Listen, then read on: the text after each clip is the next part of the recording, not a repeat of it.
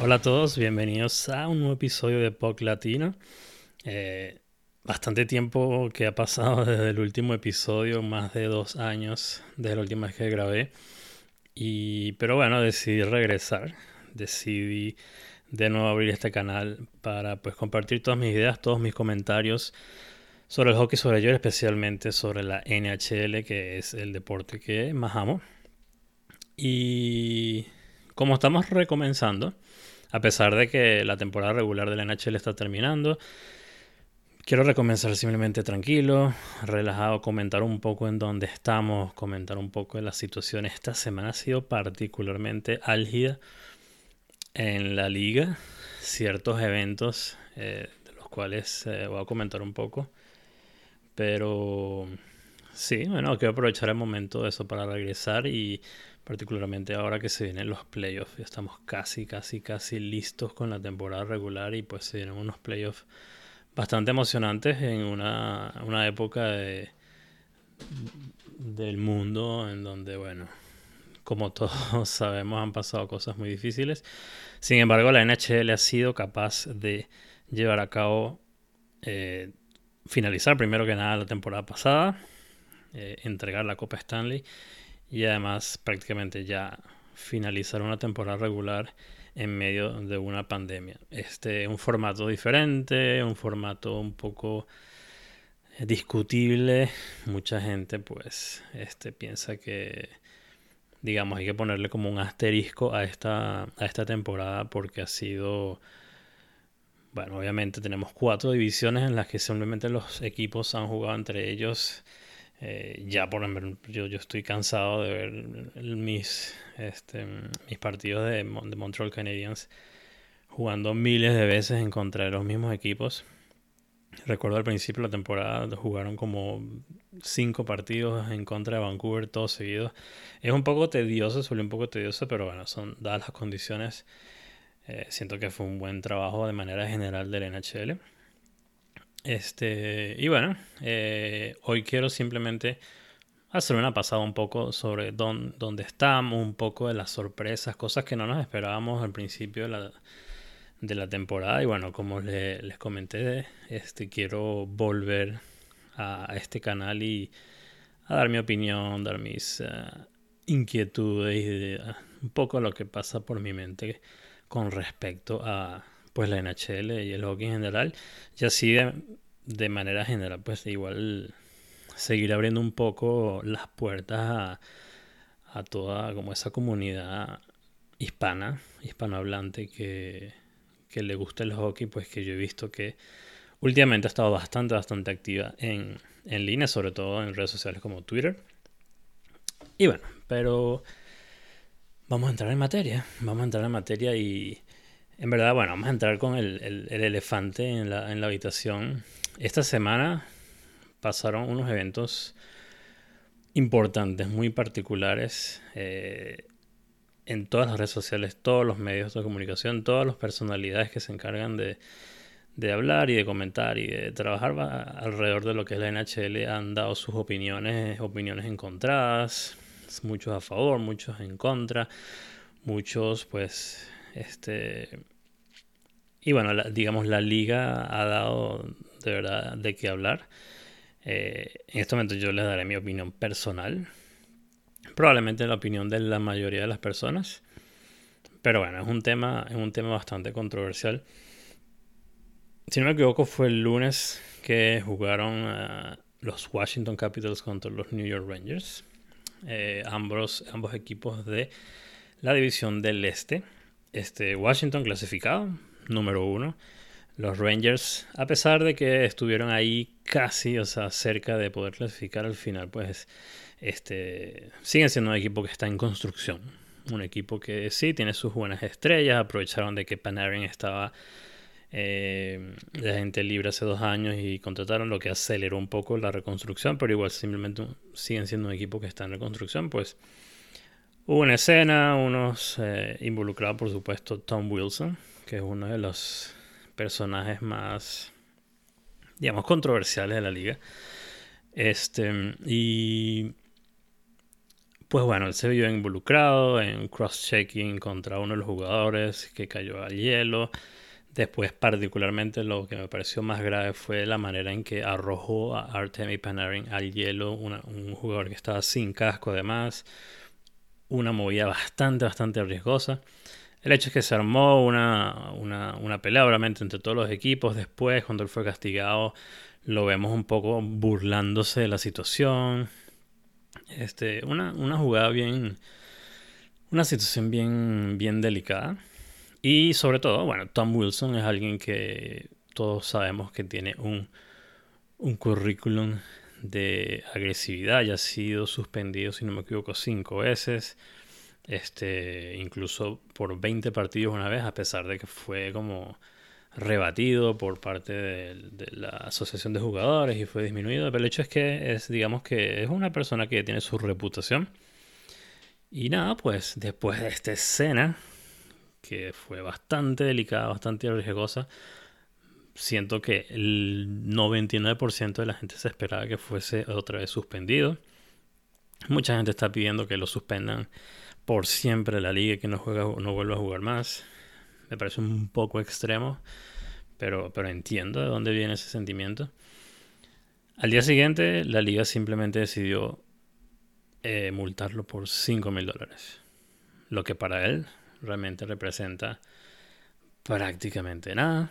Y de mi, yo pienso que le da como más bien bandera verde a seguir haciendo lo que está haciendo. Este, pareciera que simplemente no se tomó en cuenta el historial que tiene, no se toma en cuenta la gravedad de la situación. De hecho, Artemi Panarin fue este, declarado pues, lesionado o por el resto de la temporada. Claro, solo quedan tres partidos, pero digamos, eso le da como un poco de peso a la situación. El hecho de que un jugador simplemente haya sido lesionado, pues eh, siento que debería ser de importancia frente a la situación. Pero a pesar de todo esto fue simplemente declarado, hey, 5 mil dólares, listo. Eh, ahí eso sí me parece un poco pues extremo. Este, los New York Rangers sacaron un comunicado pidiendo la, eh, el despido del encargado Paros, del encargado de la eh, Player Safety, de, esta, esta, parte del NHL que se encarga bueno, de revisar las jugadas y de dar suspensiones o multas, todo eso que ese comunicado pues no me pareció descabellado. Es un equipo simplemente defendiendo a sus jugadores, viendo una situación que parece injusta. Y además que no es el primer, no es la primera situación donde uno ve que, que el juicio de este grupo de personas no pareciera ser el más correcto. O sea, eh, siempre como que dependiendo del jugador, dependiendo de quién sea, no, o sea, como que el juicio que se emite no es solamente basado en la situación que pasó en los hechos, sino que siempre hay ciertos bemoles, ciertas cosas que se toman en cuenta, tipo quién fue el que lo hizo contra, quién fue el que se hizo para dar la penitencia. Entonces no parecía que fuese como igualitario, ¿no? Parecía que fuese justo. Y al mismo tiempo entiendo un poco de dónde viene la liga. La liga simplemente está hecha para hacer dinero. La liga está simplemente hecha para dar un producto que sea llamativo para personas para que esas personas pues vean los juegos en televisión, vean la publicidad, compren eh, mercancía y, el resto. Entonces, obviamente no es muy lucrativo agarrar a una, un jugador que Tom Wilson, a pesar de que no es una estrella, es un jugador importante, un jugador clave en este equipo, con fama. Entonces digamos como que, bueno, quizás no se querían echar eso de suspenderlo por mucho más tiempo, o sobre todo como ahora vienen los playoffs y tener a Tom Wilson fuera para los playoffs, pues algo sería algo muy duro para Washington. Entonces, digamos, un equipo fuerte, eh, quitar un jugador eh, importante, eso va a hacer que tu producto no sea tan llamativo durante los playoffs. Entonces, o sea, a nivel de business, a nivel de negocio, pues entiendo de dónde viene la liga. Pero lo que está a, la vista, está claro a la vista, no hace, no hace falta muchas, muchas preguntas. Es, es claro que fue una situación muy delicada y siento que la liga lo, lo sume un poco a la ligera. Este, entonces, sí, yo soy partidario de que se le hubiese tenido que dar unos buenos juegos de suspensión, incluso suspenderlo por el resto de la temporada, que no participará en los playoffs, porque la liga ha cambiado. No es, no es la misma NHL que fue de hace 20 años, en donde veíamos a Scott Steven pues dando golpes donde que simplemente acababan con la carrera de, los otros jugadores. La liga ha cambiado, se ha vuelto más rápida, más basado en los skills, más basado en la... Entonces, siento que los jugadores tienen que adaptarse. Pero la NHL sabe que este tipo de cosas, este tipo de jugadores como Tom Wilson, dan un poco de... hacen que la liga sea un poco más llamativa para aquellos eh, fanáticos que son casuales, fanáticos que simplemente cuando ponen la televisión y ven una pelea pues se emocionan y pasan cierto tiempo y quizás eso los, los motiva a sintonizar un partido extra. Entonces entiendo por dónde viene, pero siento que debe ser justo. Los New York Rangers fueron también... Eh, eh, le pusieron una multa de 25 mil dólares. Esas cantidades, ¿verdad? Parecen, o sea, son absurdas con respecto a la cantidad de dinero que estos equipos o estos jugadores ganan. Me parece algo simplemente... Creo que sería mejor simplemente no dar ningún tipo de multa porque es algo absurdo, 100%. Pero, pero bueno, es la realidad del CBA, es la realidad de los acuerdos en los que ha llegado la asociación de jugadores con la liga. No hay nada que hacer. Eh, veremos qué pasa. Esto causó justamente ayer. Eh, creo que hubo como 5 o 6 peleas en los primeros 5 minutos del juego. Eh, y lo mismo, si nos ponemos a pensar, quizás realmente esto es lo que quiere la NHL. Porque, ¿qué pasa? Ahora todos estos videos están siendo volviéndose virales en YouTube. La gente está pensando, hey, mire lo que pasó en la NHL ayer entre estos dos equipos, que Nueva York es un mercado pues, popular, igual que Washington. Eh, es llamativo para la liga. Entonces, eh, no, no, saquemos de la mesa la, la, opción de que un poco, digamos, eh, controversial, o sea, no, no controversial, como se... bueno, de que quizás todo esto sea como realmente haya sido preparado por la liga justamente para tener este resultado. Un resultado donde se armó un circo ayer en el juego pero un circo que al final de cuentas es llamativo y pues trae más fanáticos.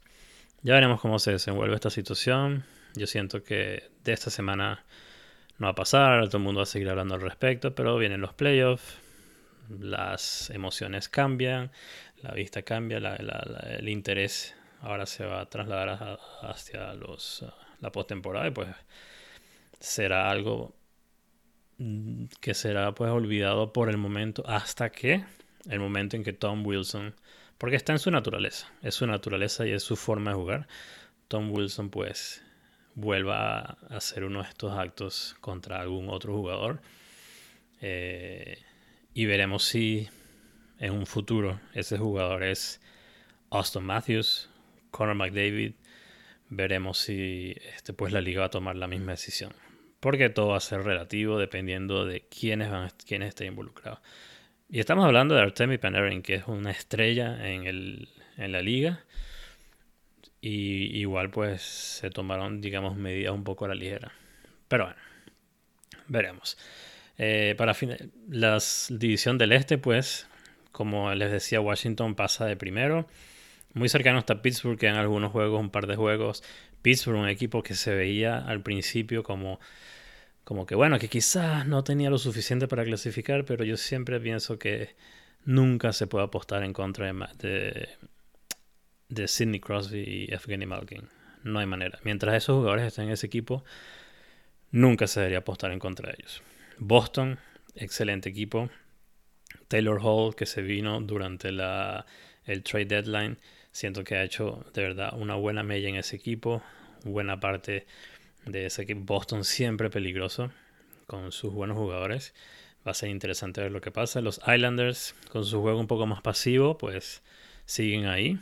Siguen demostrando que son un equipo sólido y un equipo más que todo consistente este, en los últimos años.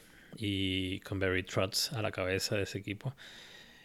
Y bueno, los Rangers, como les decía, están en reconstrucción, pero, pero yo siento que de manera muy positiva. Este, Filadelfia fue la excepción de este año.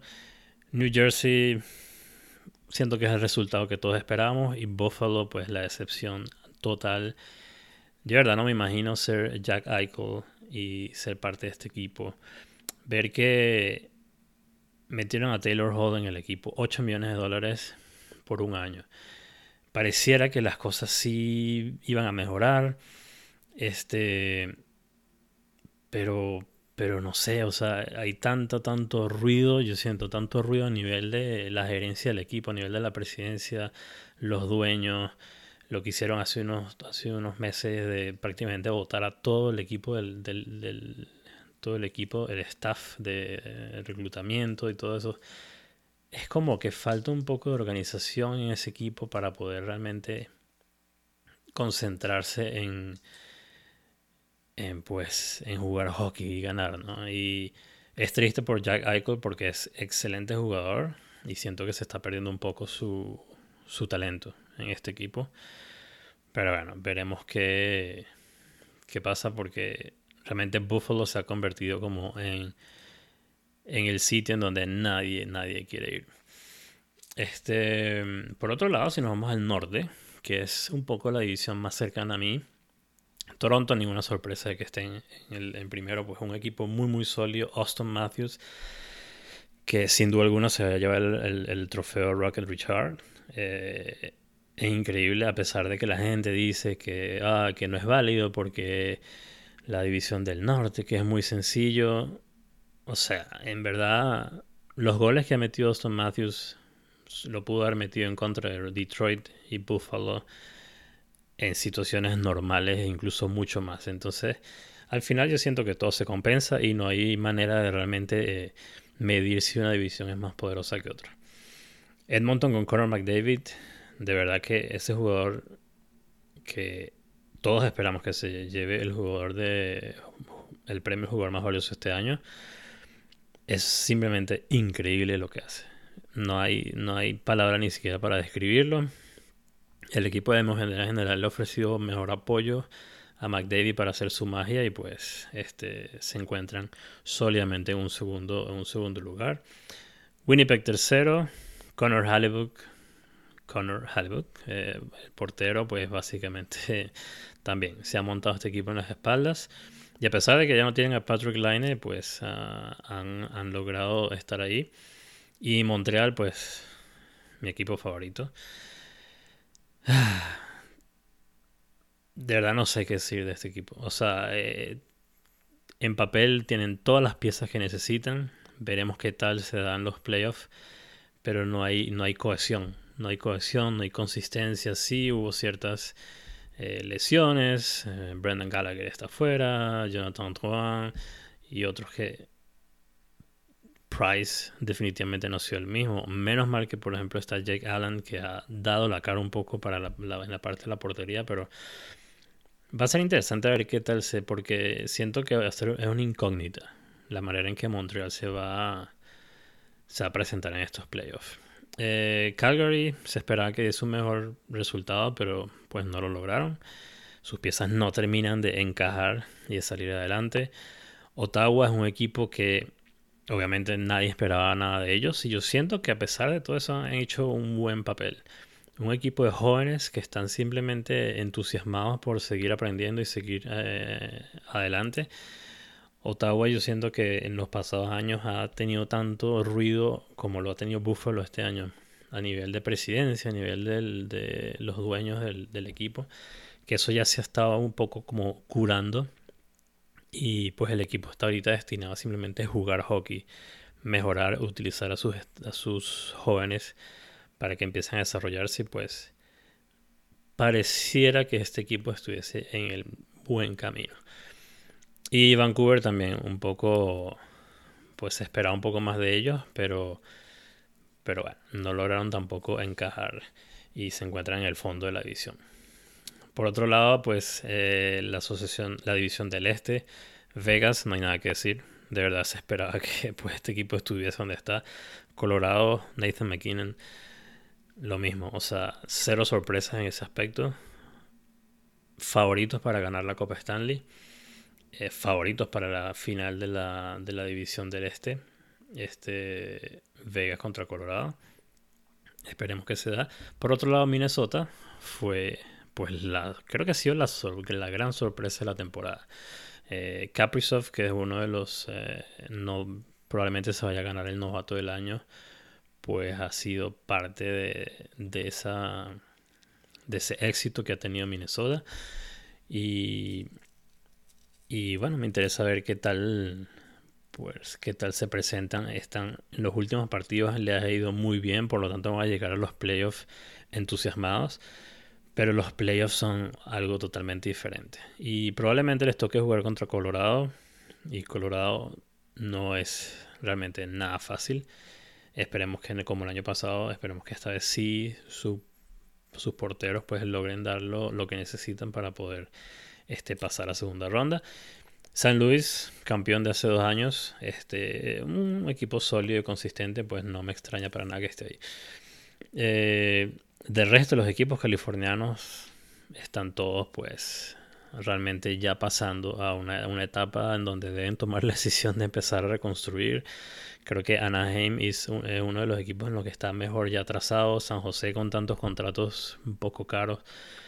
Tienen que replantearse cómo va a comenzar, pero, pero es hora, es hora de empezar a pues reconstruir. Arizona poco a poco también tiene que llegar ahí, pero el problema es ese, es un Arizona sobre todo un equipo donde digamos no es tan llamativo ir a jugar para allá, donde adquirir jugadores no es lo mismo, pero entonces hay que empezar a desarrollar desde abajo.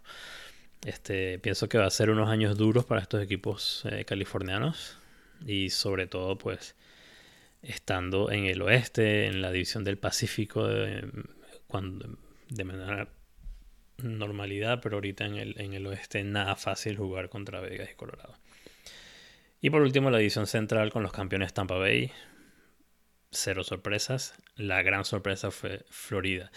Florida, un equipo que siempre, o sea, de hace dos, tres años, sólido en papel. Todo el mundo siempre apostaba por Florida, pero nunca lograban encajar. Eh, tremendo contrato que le dieron a Bobrovsky el año pasado. No funcionó. Este año está funcionando un poco mejor. Pero de verdad que sé que es un equipo entusiasmado y va a ser excelente ver en playoff eh, una pues eh, una serie solo Florida y, y bueno Nashville Dallas están ahí tratando de quedarse con el último el último puesto Dallas yo siento que nos estamos dando cuenta que lo que pasó el año pasado fue un poco en mi, mi opinión un poco suerte de que su portero backup, que olvidé su nombre ahorita, eh, digamos, los llevó hasta donde llegaron. Sí, tienen buena ofensiva, pero, pero se ve que este año, o sea, este año demostró un poco que fue pues algo un poco de suerte lo que pasó el año pasado. Veremos. Chicago, a pesar de que nadie se esperaba de ellos, pues dio un buen papel también en modo ya oficialmente de reconstrucción. Detroit lo mismo. Faltarán, pasarán algunos años antes de que veremos un buen equipo de Detroit. Eh, y Columbus, bueno, ese es otro tema donde el, entrenador, Line, eh, sentando a los jugadores, eh, es un poco, un poco complicada la situación. Veremos si este, el entrenador regresa a este año, si es contratado de nuevo. Yo, Tortorella, yo pienso que no lo va a hacer. Pero porque se ve que, bueno, Pierre-Luc Dubois él dejó el equipo justamente porque no le gustaba la interacción con el entrenador. Patrick Line pareciera que estuviese él. Y si el equipo tiene que decir entre Line y el entrenador, yo creo que la decisión es bastante fácil de irse por la estrella o un jugador joven que probablemente se consiga, se convierta en una gran estrella.